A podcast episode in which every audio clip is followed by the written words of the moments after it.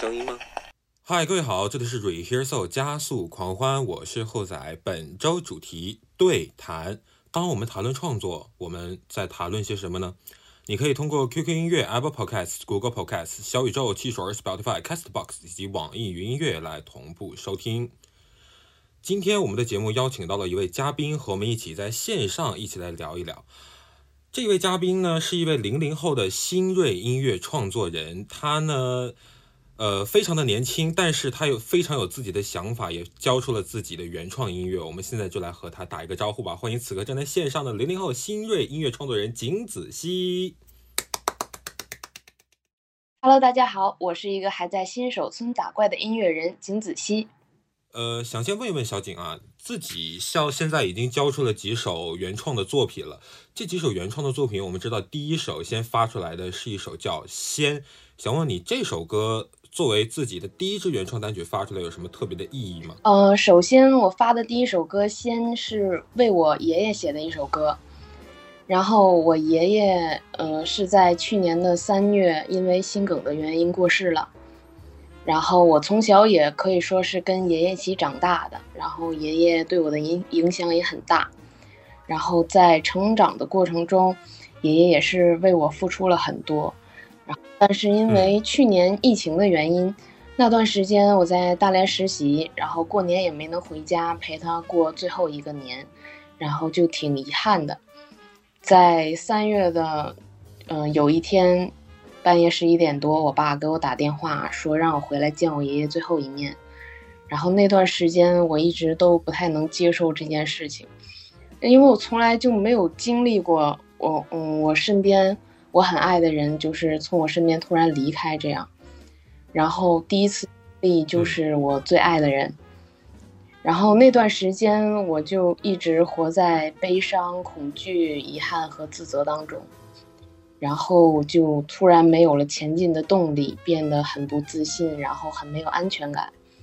回到大连以后，我就把自己关在房间里，然后不想面对外面的一切。后来有一天，我就想，我还能再为我爷爷做些什么呢？然后我就写了一首歌。然后说实话，这首歌写作的周期比较长，然后每写几句的时候都会忍不住哽咽。然后所以我就每天写个一两句，每天写个一两句，然后最后再总总体的改一下。然后这首歌也是磕磕绊绊的写了很久，然后也反复修改了好几次。然后最终呈现在现在的“仙”，然后“仙”这个字其实是爷爷名字里的最后一个字，然后也是有一个深层的寓意，就是我想成为这个世界上最后一个忘记他的人。天哪，这就是写在歌里的小浪漫。呃，所以也可以说是因为这个突如其来的变故，让你决定开始说。以一个原创歌手的身份去写一首歌，呃，纪念爷爷也好，或者说是记住这段时间也好，是是这样的，是的。呃，自己就是为什么突然间会有这个想要做原创歌手的这个想法？就是为什么想要说以原创的这种方式，呃，来作为自己这个进入歌手这一门这一行的这个敲门砖？其实我小的时候一直有在写作，然后。磕磕绊绊的写了很多东西，我从小就很热爱写作这件事儿。然后，原创，其实我就是想能留下些什么自己的东西，然后能记录我跟爷爷的这段事儿。然后也想过，要不然就找人写就算了。但是我觉得，嗯，没有人会有这样真实的感受吧。嗯嗯嗯。嗯，除了这个“仙”之外，其实我们在这首歌里面，“仙”这首歌里能听到，呃，开头和结尾有一个小朋友在唱“小兔子乖乖”。小乖乖，这个是你特别的设计吗？还是说是小兔子乖乖？其实是我自己录的。啊，是是你自己录的。为什么想要想想想到会把这个小兔子乖乖这首歌加到？这个就是我们听了很久的这个儿歌童谣要放到这首歌里面？嗯，因为就是小的时候嘛，然后这首儿歌是我记忆最深的儿歌。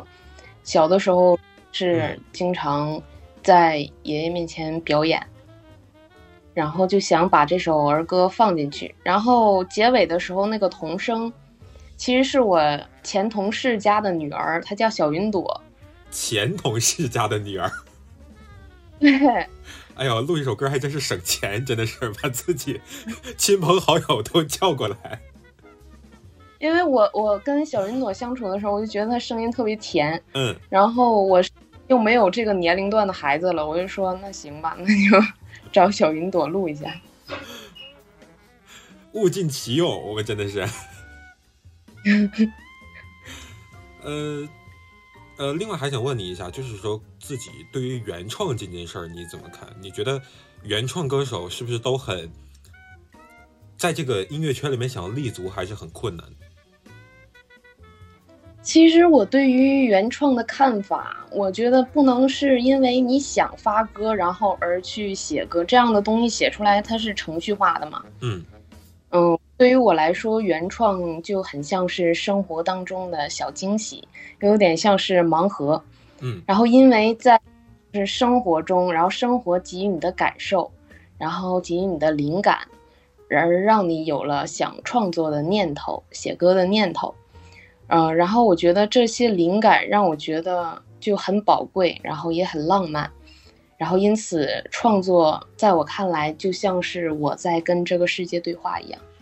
嗯，的确，不只是你，我相信很多的呃原创音乐人或者是词曲作者也好，我相信他们都是在通过这样的方式，通过歌词，通过音符来跟世界来去对话。呃，那我想了解一下，就是说你自己写歌的时候会去特地的，就是说去寻找一些灵感吗？还是说会刻意的给自己寻找一些命题，然后去写一些写一首歌出来？其实也没有，我我的灵感都很突然，就来的很突然。可能洗洗澡的时候，洗着洗着，我就突然间冒出了两句歌词，然后跑出去在手机上记录下来，就是这样。写在备忘录里，然后 突然间想到了写在备忘录里，然后回去接着写。对对对。所以你平常是不会刻意的，就是说去为了写歌而去写歌，也不会写那种命题作文，就是自己有了灵感，决定说可以，这个题材是可以把它写成一首歌的，然后我才去写，是这样对吧？因为这样的话，就有的时候就会因为你写完一整首歌以后，这首歌还没有名字，所以每次起名字的时候我特别伤脑筋。所以就是说，对于你来说，写歌可能不是那么的困难，困难在起名字这件事情上。对我，我第二首歌曲《倒影》的那个名字，我找了好好多朋友，就是投票，还搞了投票啊？嗯，对。所以最后就是朋友们一块众筹选出了这个这首歌的名字叫《倒影》。那正好就我们正好也聊到的这首歌了，想问问你，第二首歌《倒影》其实听起来跟前一首歌《仙》其实是完全不同的风格，走了一个截然方截截然相反的一个路线。想问问你，为什么突然间？呃，风格上有了这么大的转换，或者说写这首歌又是因为点什么呢？嗯，其实第二首歌《倒影》，你听前奏的时候可能会听见那个导航的声音，嗯，呃，然后这段话其实就是我灵感的来源，就是有一天我在那个滴滴车上，嗯，然后啊，也是因为洗完澡，然后要回学校的时候，然后在那个滴滴车上听见了“您已偏离路线，请在合适的地方掉头”。嗯，然后那时候我就在想，如果大家在爱情当中也有一个这样的导航就好了。而而且当时有很多人就吐槽我，因为我没有什么感情经历，然后写不出什么情歌，然后我就一鼓作气就写了这样一首情歌，然后想表达的就是那些在暗恋中的人，嗯，一开始活在自己美好的幻想泡沫当中，然后到最后释然的整个过程。然后，所以后面也有一段导航音，以为您重新规划路线，然后作为一个呼应。所以这首歌，所以就听你刚才说完之后，发现好像很多歌写出来都是因为洗澡之后的灵感。对，很奇怪。有没有想过未来可能家里要开个温泉什么的？就温泉其实洗还没有那种效果，就要那种淋淋浴头，然后冲到你头上，你就那一瞬间你就会有灵感。像刘德华在歌里唱的“冷冷的冰雨在脸上胡乱的拍”，是吧？然后突然间灵感就来了。嗯。然后《倒影》这首歌，其实呃，我们看到自己在你的这个社交媒体上发了这个，可以算是音乐影像嘛？这一段是你自己拍自己剪的吗？呃，是，但是没有太去，呃，为了拍那个倒影的，呃，影像，然后去录的这一段，是我从在大连开始，然后一直到现在，这都一年多了，然后，嗯。一段一段记录自己的生活，然后最后剪成的这样的一个视频。呃，所以这是这一年多以来自己的一个生活的经历，也可以说是把它融进在了这首歌里面。对。到现在来北京这么长时间，还习惯吗？不太习惯。其实我不太喜欢北京。为什么？因为我觉得，呃，其实一到北京我就觉得很。压力很大，然后也觉得很压抑，而且北京就没有什么熟悉的人，然后可能也是刚到北京的原因，对北京也不太熟悉。就我去到一个地方，我首先我要给自己安全感，所以我就一直待在寝室，我也不愿意出去。我就是出出去的话，除了去洗澡，就是去射箭。所以在北京这段日子还是挺宅的。对。那你会觉得在北京的压力会特别大吗？或者说觉得生活工作的节奏会比较快吗？压力很大，然后节奏也是挺快的。就是每天你去看那个地铁上的人，你就知道为什么北京这个节奏这么快了，人挤人，头挨头。那所以在北京的这段日子里面，会不会让你？呃，有灵感，或者说想要在未来的某一天写一首跟北京有关系的歌，或者说写一首跟自己在北京的这段生活工作的经历相关的歌。嗯，未来可能说不一定，但目前没有。我目前我我真的，一到北京我就灵感尽失。到北京灵感尽失，就是脑子里面全都是哦，我今天要干点什么，我明天可能几点就要上课，或者几点就要出门，那我几点钟就要起床之类的，全都是这种琐碎的小事儿，是吧？是的，是的。呃，其实之前在学校的时候啊，我和小景，我们两个人就是广播台的同事，我是主播，他是导播。呃，你会觉得就是在广播台做导播的这段日子，对于你现在的这个原创歌手的这个生涯会有一些帮助吗？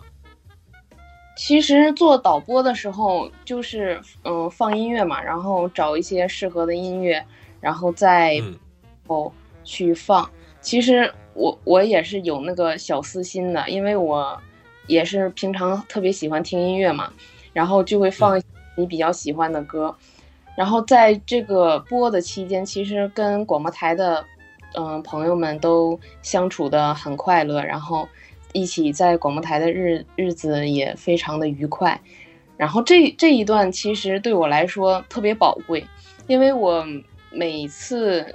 就是在不开心的时候，或者是在难过的时候，我一回想到我在大学的生活，其实都会让我感到很安心、很踏实。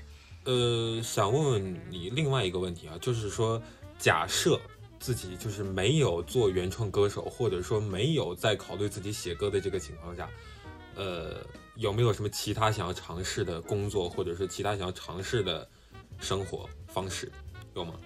其实我一直。嗯，特别想做电台，想要去做电台 DJ。呃，就是想做那种晚安电台，因为之前就有朋友说我声音比较催眠嘛，然后催眠，嗯，他们天天让我帮他们录睡前小故事。睡前故事，来，姐姐给你们读故事。从前有一只小兔子。对。然后我就想着说，嗯，如果我要是能做一档深夜电台的话，然后想一些嗯听众们的故事，然后帮他们分担一些嗯平常生活当中的一些小情绪。哎，你说到这个，正好我想到了我的节目的那个新企划，之前我也有发那个微博跟朋友圈，新企划叫“喂，你在听吗？”其实那个企划听起来跟你刚才说的，你知道非常像，就是希望大家能把自己的故事啊，不管是烦恼、开心还是什么什么样的故事，你就通通都丢过来。嗯，我觉得就就挺想做这样这一类的节目的。你是不是因为看了朋友请听好啊？啊，没有，其实我一直有听电台的习惯。一直听电台，你说是听那种收音机，就是那种广播吗？还是说是那种类似于像播客之类的东西？播客就是那个，嗯，也是情感类的嘛。然后我也我也是，嗯嗯，喜欢睡觉前然后听这些电台，我觉得很治愈。我睡前你知道也爱听电台，就是也爱听播客，但你知道，我感觉我睡前听的那些东西啊，你绝对都不会听。我睡前听姜思达的播客。那你？那你晚上着觉？姜思达，你知道在节目里面，你知道吗？偶尔咋咋呼呼，而且他还带一个什么锣呀，还是茶呀那个东西，你知道，说一半突然间咚来那一下，那不是越听越精神了吗？啊不，我跟你说，自打听了姜思达的播客之后，你知道，整个睡眠质量直线上升。所以未来就是说有考虑说会有想要往这个播客创作者的方向来转。现在还在还在考虑中。思考，嗯，我，嗯，还在考虑当中。又是起名字的问题，我又不会起了。然后还有就是，又不会。对，我每次都卡在起名字这个问题上，然后名字也不会起，然后节目的开头也不会说，然后第一期节目也不知道如何开始，哎，很烦恼。你知道我的那个节目的名字是怎么起出来的吗？怎么起出来的？那个我的节目叫那个 Rehearsal 加速狂欢。然后那个 rehearsal 其实就是那个英文单词 rehearsal，就是排练彩排那个 rehearsal。哦。但是我把后边那个 soul 改成了那个灵魂 soul。哦，那你想法挺好的。然后还特意用那个一个大括号给它框起来，就是一眼就让别人看出来这不一样，不是 rehearsal 哦，不是那个彩排哦。然后加速狂欢是因为那个张惠妹有一首歌叫那个前进乌托邦。嗯。里面有一句歌词，就叫什么？那个这条路去往乌托邦，别转弯，加速狂欢。哦，我觉得你每次两个意思结合在一起，其实就是因为人生其实你没有重来一次的机会嘛。但是我就希望能够稍微能，就是说能有一点彩排，就是说哪怕是出糗的时候，也不至于出的那么糗。然后加速狂欢，其实就是不要在意外界的那些，就是烦恼也好，或者说一些琐碎的事情也好，就是。一定要让自己开心，这是最重要的。是的。哦，我觉得所以到现在就其实还在想这个名字的事情。就其实不管是播客的节目的名字，还是新歌的名字，就都很还在纠结当中，是吗？对，我就呃，我每次一有一有灵感，就会在备忘录记一下嘛。然后我就记了很多歌词，但没有一个是记名字的，就根本。而且我我每次我的灵感都是那种一句两句的迸发，然后，但那个美剧之间还没有联系，然后就迫使我这首歌里可能用个一两句，那首歌里用了一两句。这个创作手法你知道很像苏运莹。苏运莹每一首歌，你知道从头到尾你就感觉不到有什么联系，前后没有一句是押韵的，你知道？因为咱们中国人，你知道，不管是写词啊，还是写什么东西，你知道，都都非常讲究那个合辙押韵。嗯，对。但是苏运莹的词，你知道，前后没有一句是在押上韵的，而且那个韵脚每一次落的也不一样，可能上一句四个字，下一句可能二十多个字。我觉得也挺好的，就不按不按就是正常所谓的常理出牌，是吧？对，未来会有什么样的创作计划，或者是有没有新歌已经在创作当中，或者即将要跟我们见面的了？哦，其实我对那个未来没有太规划创作的这个事情，然后目前自己最低的要求就是一年发一首歌，然后我就心满意足了。然后，但我刚刚也说，就是创作这件事情就很像盲盒，然后像惊喜。所以我不知道生活什么时候会再次给我这样的惊喜，然后说不定某一天，然后某个下午，或者是某天我洗澡的时候，我就突然有了灵感，然后有了创作的欲望，就写了一首歌，然后也希望自己每每种风格的歌曲都可以尝试一下。然后目前的话，我其实已经写了很多那个片段。但我没没想好，就是哪些片段会先写完，然后先发出来。所以你写歌的方式其实比较偏向于像在拼拼图，对，就是会写好不同的片段，然后把这一块拿过来跟这一块拿过来拼一下，组合一起，哎，觉得这样还不错。嗯，对，然后就是把那个想写的话都，呃，一个主题的都写在一个备忘录里，然后到最后再进行修改，然后然后顺序重新排列一下，然后再把不必要的地方去掉。所以这也就是。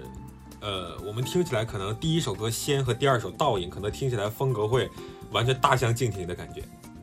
嗯，因为其实第一首歌《先》，嗯，这个风格其实我一直以来都不是很想尝试的一种风格，因为我觉得自己也不太擅长这一块儿，然后听的这一类的音乐也不太多，但是我。觉得，嗯，因为我一开始我我也想过，就是如果我要是发歌的话，我第一首会是什么样的歌曲？嗯，我也想过，就是我可能会发一首说唱，或者是发一首别的什么 R&B 之类的歌曲。但第一首歌发这个也是爷爷的原因嘛，然后就很突然，然后就想做一首安静的歌曲。然后你听这个伴奏，或者是。包括这个词的部分都是很平淡，因为其实我觉得这样的歌就是给它直白的展现出来就好，也不用说太多的技巧或者是什么的。然后第二首歌，其实是我意义上真正想要去创作的一首歌。呃，那自己就是因为我们可以听到，就是这两首歌的风格其实是不太一样的。那你自己有什么特别喜欢或者说特别想要做的音乐风格或者类型吗？有啊，我我自己喜欢的那个音乐风格，我感觉很像东北的乱炖，像乱炖。对，嗯，网易云之前给我的评价就是我听歌很像东北的乱炖，各种各样的风格大杂烩都放在一起，是吧？对，就流行啊、说唱啊、R&B 啊，然后嗯民谣啊这些我都很喜欢。然后最近很经常听粤语歌，然后感觉就听起来就很有感觉。的确，因为粤语它那个音调啊、音律啊很多，你知道，所以它可以，你就感觉你在听的时候会有那种百转千回的感觉。对，而且我从小到大我最喜欢的一个嗯歌手就是陈奕迅。Eason 的粤语歌听的也听的一定很多，对吧？对，我从小到大就听他的歌听的特别多。呃，之前在广播台的时候，你很爱放那个梅姐梅艳芳的那首《梦伴》。嗯嗯。这首歌是对你有什么特别的意义吗？或者说就是只是单纯的喜欢这首歌而已？嗯，也没有别的意义，反正我就是很喜欢听这个旋律，就感觉很平静。然后你仔细看这个词的时候，又会又会有一种不一样的感觉。嗯，的确，很多歌你知道，或许我我就不只是歌，可能是你之前看到一本杂志，或者说是看的一本书，今天看的某一个呃电视的综艺节目，都可能会带给你这个创作的灵感，或者说。会让你获得一时的愉悦。那自己有没有特别喜欢的歌手，原创类的歌手，或者说是自己很喜欢的歌曲？有，我最我最近嗯，我喜欢的歌手其实也挺那个像东北乱炖的，就因为我是双子座嘛，然后我嗯，我就是很很性格很多变，然后也喜欢不同的东西，也喜欢尝试不同新鲜的事物。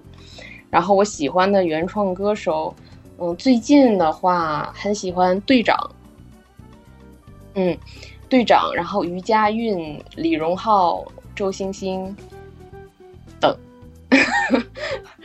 等。说吧。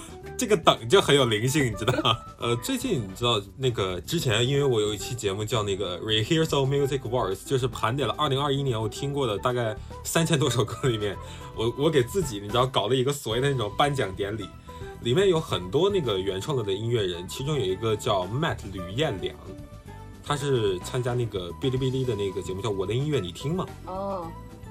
我记得他有一期跟那个 Tia 袁娅维合唱了他的原创作品，叫《飞》，是吗？对，然后这首歌他也放在了他的那个第一张专辑里，叫《French Soul》。这这张专辑你知道，虽然听的人不多，但是你知道这张专辑非常高质量的一张专辑，而且他今年好像才十九岁吧。我感觉就最近很多这种零零后的音乐人就非常多，然后非常有才华，感觉就是为我们零零后证明了。你知道，这真的就是长江后浪推前浪，一浪更比一浪长啊！你知道，就是你你可以肉眼可见，就是他们很年轻，但你都想象不到他们那个灵感啊，他们那些才华，你知道是从哪儿来的？你知道，他们可以源源不断的往外出歌。是的，而且有有的时候我听一些明明年纪不是很大的那那样的原创音乐人，然后他写情歌，我在想他的情感经历从何而来？这样，你知道，可能才十九二十岁，然后发现他写了二百多首情歌，而且都是撕心裂肺，我天！你就你真的会让人怀疑这这这个人到底之前都经历了些什么？是啊，而且。他那个歌词也真的很戳心，就是什么年龄段的人都能听，但明明他就那么小，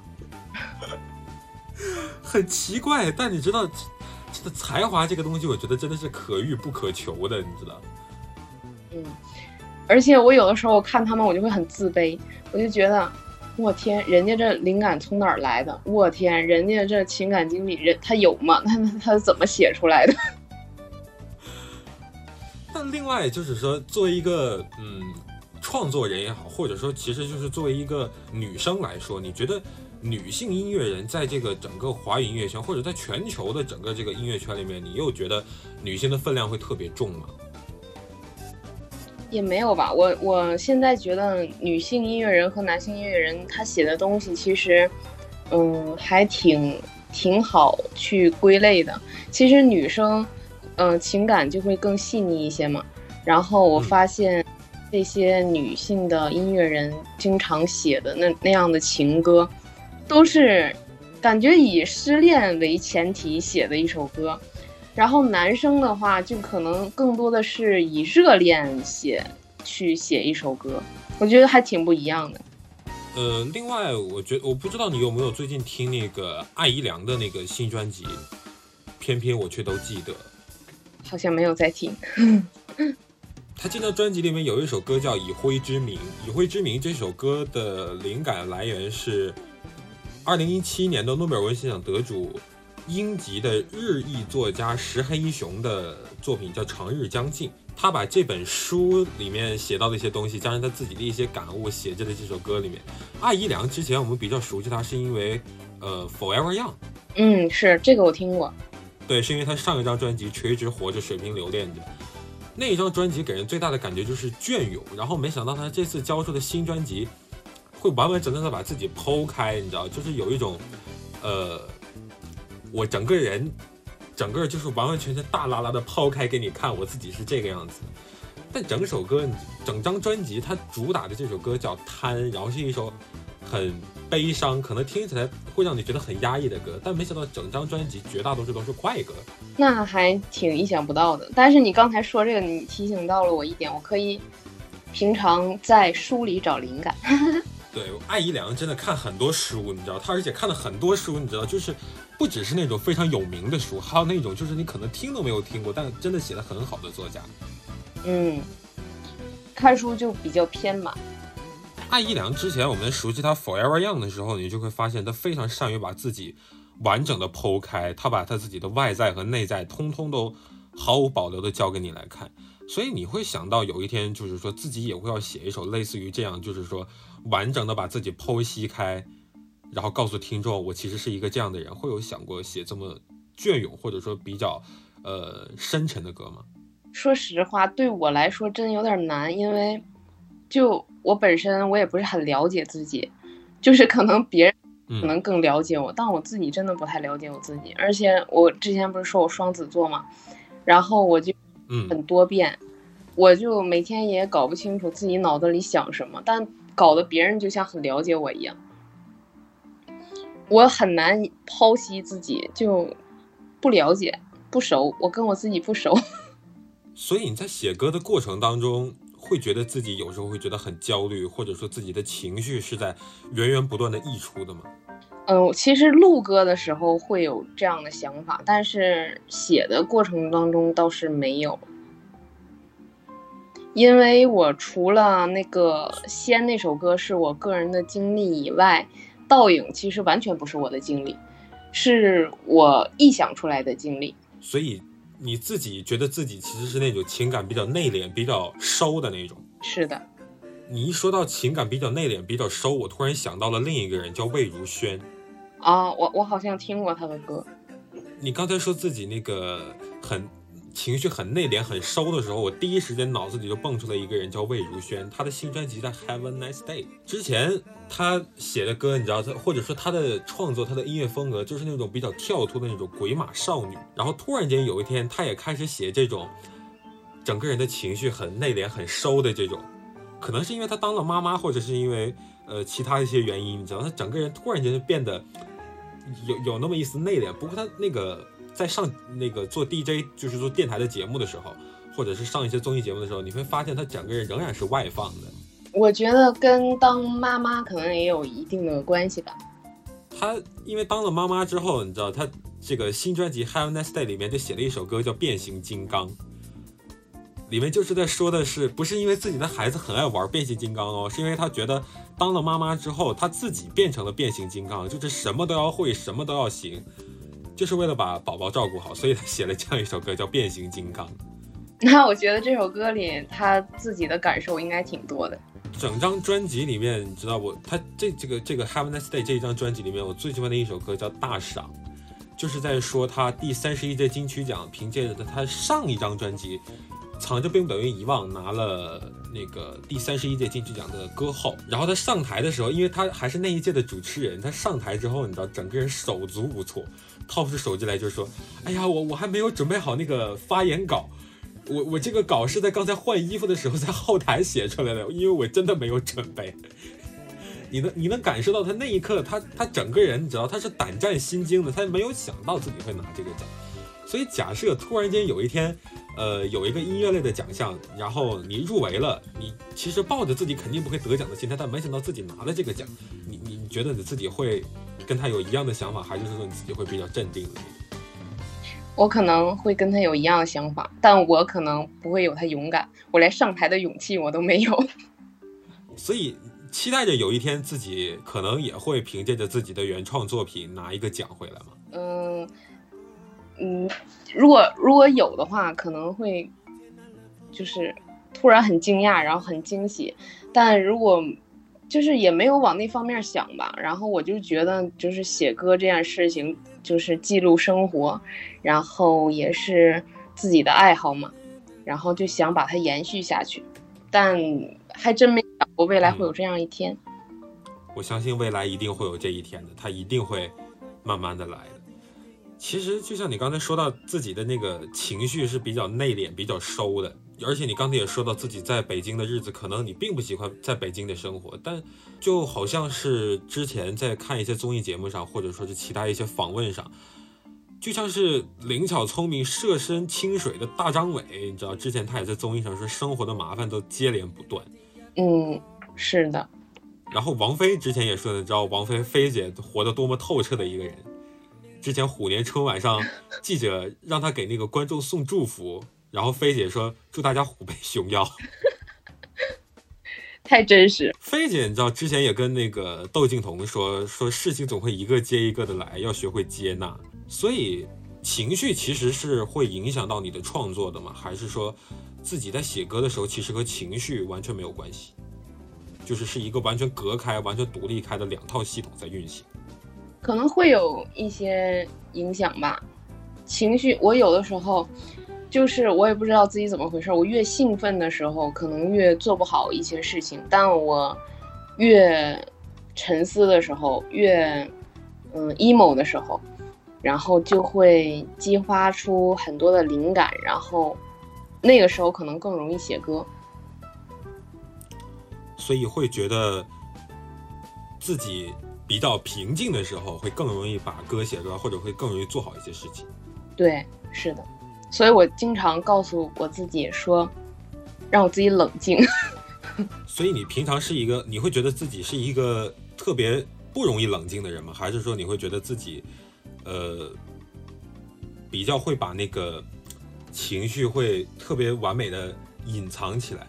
我这个人情绪很跳，就是我可能上一秒。特别兴奋，然后下一秒可能就 emo，我我也不知道自己像个神经病一样，然后就是很反正情绪挺跳的。但是如果说是在正经的一些事情上面，我可能会隐藏自己的情绪，就像比如说在上台前，或者是有什么重要的事情要发言的前一秒，我可能会让自己平静下来，然后把自己的压力、把自己的嗯胆怯都给隐藏起来。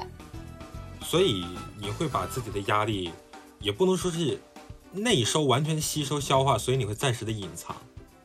是，你会有什么就是说刻意去隐藏情绪的方法？比如说自己非常低落，但是有一个工作，或者说你正在那个跟朋友聊天的时候，就是说有朋友在身边，但是需要你表现出比较开心一点的情绪，你会有什么隐藏的方式吗？还是就是说我故意忍着，我就自就是自己把那个劲儿压下去，然后撑着自己很开心，会这样吗？我还就是然后学会骗自己。就是 你要骗自己，你就假装你心里你就默念我很快乐，我很快乐，我很快乐。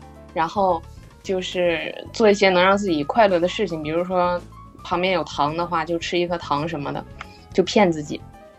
这个方式其实说实话跟魏如萱真的很像，就骗着骗着就信了。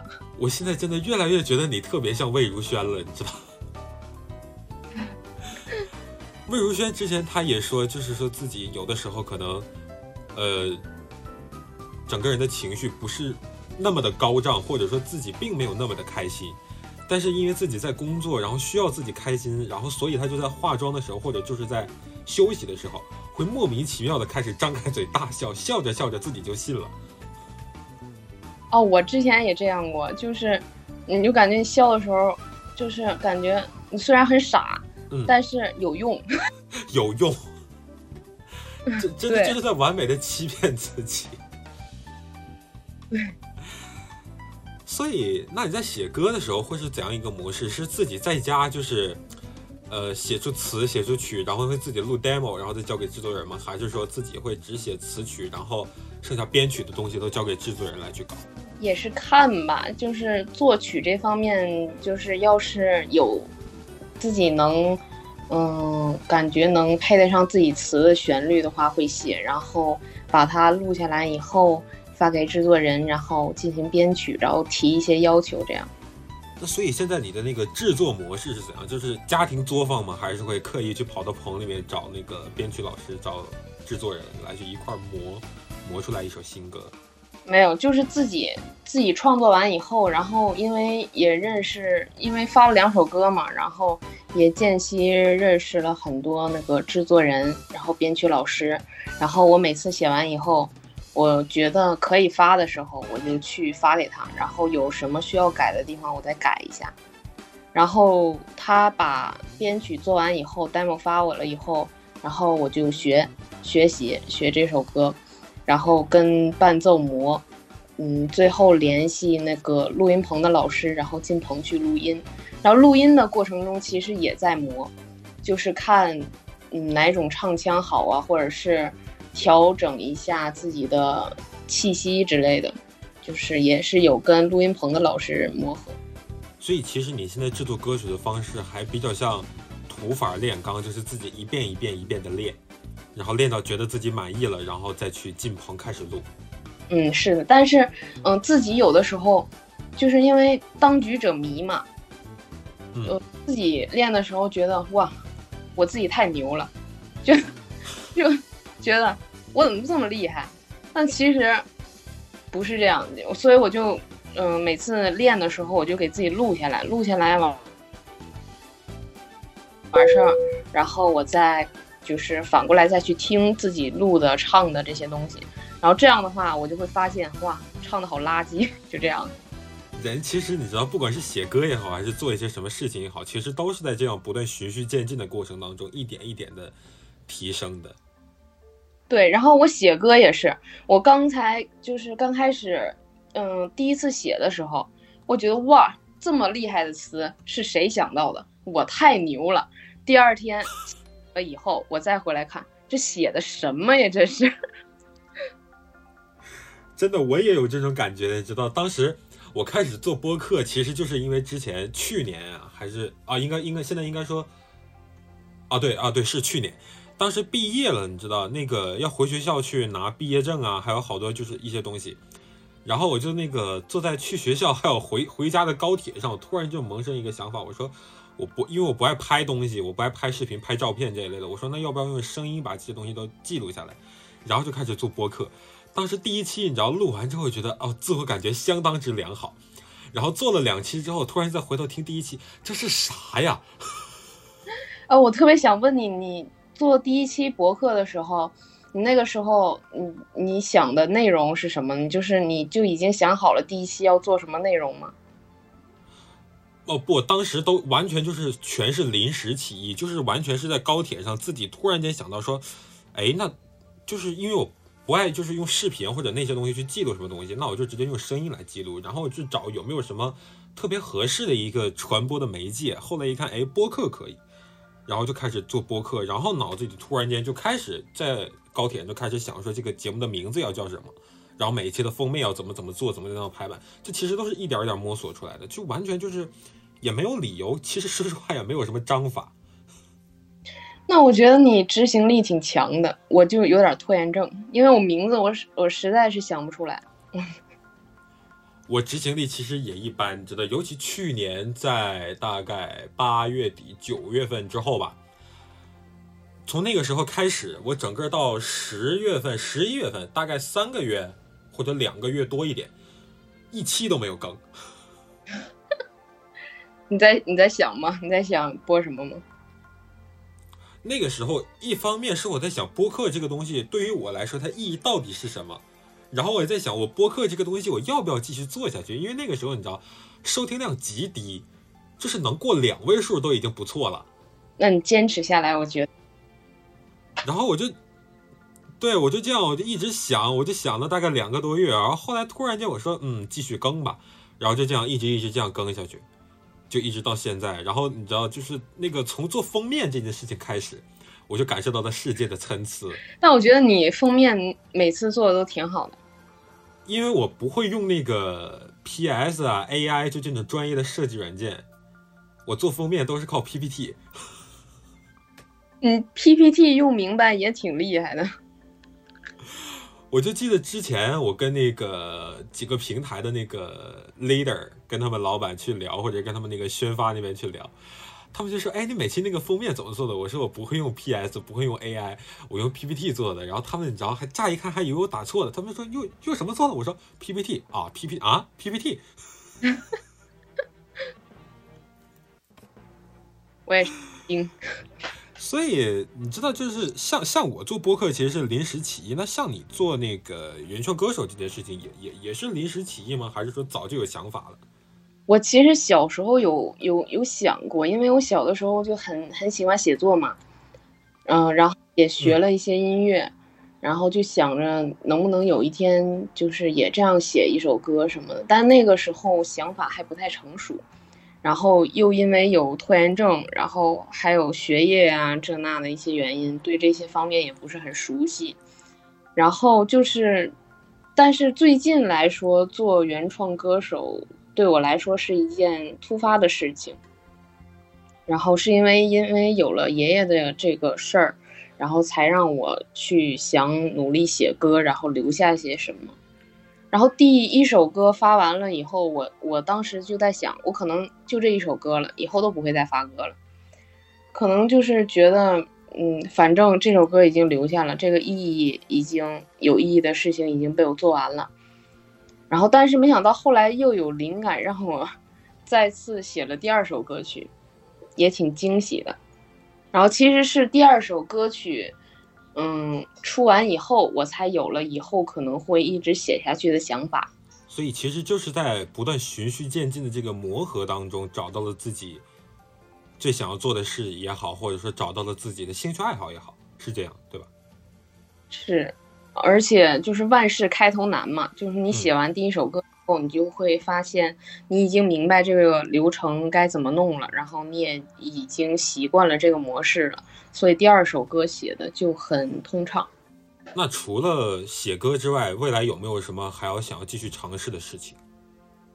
有啊，我我之前还想做博主，就是那种在某短视频平台，或者是在某那个照片分享平台上的那种啊？嗯，也也算是吧。但是我之前想做那种旅行博主，后来疫情了。疫情打了个措手不及，可还行？嗯，就是因为我很喜欢，就是旅旅行的时候，比如说坐在车里看着外面的那个景象，然后我心里就会嗯，嗯有一些内心 OS。然后如哎，那我觉得你如果有一天真的就等疫情过去了之后，开始做旅行博主了，你的剪辑上真的可以加这些东西，是吧就比？如在头上加一个那个对话框的那种气泡，然后就在 加自己的 OS，比如说，哎呦，这个隧道怎么那么长？哎呀，这个山怎么那么高？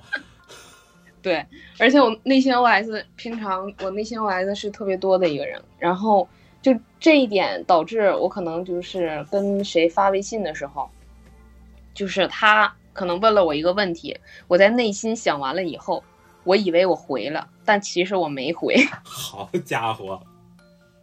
已经控制不住我自己了。哎，真的很多人现在都这样，你知道，就是有一种自以为我回了微信，但实际上没有回。然后别人过来问你的时候，说你怎么不回我微信或者不回我消息？我说我回了呀，然后一看哦，在梦里回的。而且我真的是，他问我什么问题，我在内心我都，呃，内心独白了一一次，然后我但我没有写出来。那我们今天的最后一个问题哈，呃，要不要给所有在屏幕前、手机前或者是各种收听的媒介前面的朋友推荐几首你最喜欢的歌？好，我最近其实我听的歌曲都很偏，嗯，然后我接下来推荐两首歌曲，是我最近经常循环的歌曲。第一首是一首粤语歌曲，是李信妮的《月球下的人》，然后第二首是陈游丽的《望雨季》。哦，这一听你知道就很像你的听歌风格哎。真的，凭借我对于他的了解，你知道他说出这两个歌名的时候，我就知道，嗯，这是他推荐的。而且我听歌真的很偏，我给你读一下我的最近那个播放的记录。我听的歌，我可能就是都没有什么人听过。什么啊？这这首是新歌，我昨天才添加的，叫《猫是一种距离单位》。哦，我知道这个，猫是一种距离单位，我知道。然后还有什么要命、红花顺，火，不要让我后悔，什么南柯、没有名字的夜晚、北海道恋人。哎呦哎呦，您还听裘德呢？啊，然后还有听裘？德，你知道，之前我在那个节目里面还还有推过裘德的这张专辑《最后的水族馆》。我前几天我那个呃微信朋友圈还呃推荐了这首歌。之前你知道裘德这个名字，我想没有一个人知道，还是因为第三十届金曲奖上那个男歌手入围，突然间发现有一个名字叫裘德，我说这人谁呀？然后上网一搜，哦，内地的。我也是，就是听的第一首歌就是这个《北海道恋人》，然后我也是从这首歌我才开始认识他的，然后也是最近添加的一首歌吧。他的那个第一张专辑叫《颁奖的时候我要缺席》，里面就有这首歌，里面还有很多那个歌，比如说像那个就叫同名单曲《颁奖的时候我要缺席》，你能听得这没到他那个音乐的基本功很扎实，你知道，嗯，对，很浓，很纯正的爵士味儿，而且他在那个金曲奖的时候，他真的应了这首歌，颁奖的时候他真的缺席了。也很也很随性。后来我记得第一次在那个电视上主流媒体见到他，是因为那个湖南卫视的《谁是宝藏歌手》。啊，我我好像知道这节，你就会发现，你就会发现哦，原来一个那么能唱的人，然后也那么高，也那么帅，然后非常有气质。然后他往那一坐，你就知道，嗯，是一个深沉的音乐人。确实，那这样，最后用一首歌，呃，用一句话或者用一个成语或者词语来推荐一下自己的歌。一个词语，一个成语推荐，嗯，嗯，或者一句话也可以。要不算了吧。要不算了。不是，我想知道你是说这个问题算了吧，还是你自己的推荐词就是这？可能就是我的推荐词，就是 要不就算了吧。我的推荐词也可以是东北乱炖。的确，你知道听听听完刚才我们的这个大概将近一个小时的访问，你就会发现景子熙是一个。非常多面向的人，就像他听歌的风格，或者说他写的写歌的风格一样，真的就像东北乱炖，各种各样的风格都有，而且包罗万象。我相信这不仅是新一代零零后音乐人创作的脉络，我相信这也是专属于他的创作风格。再次谢谢小景金子熙做客我们的节目。好，那最后我们跟大家说再见吧。再次各位，谢谢各位的收听，这里是 Rehearsal 加速狂欢，本周主题对谈。当我们谈论音乐，我们在谈论些什么呢？你可以通过 QQ 音乐、Apple Podcasts、Google Podcasts、小宇宙、汽水、Spotify、Castbox 以及网易云音乐来同步收听。再次谢谢各位，我们和大家说再见吧，拜拜，拜拜。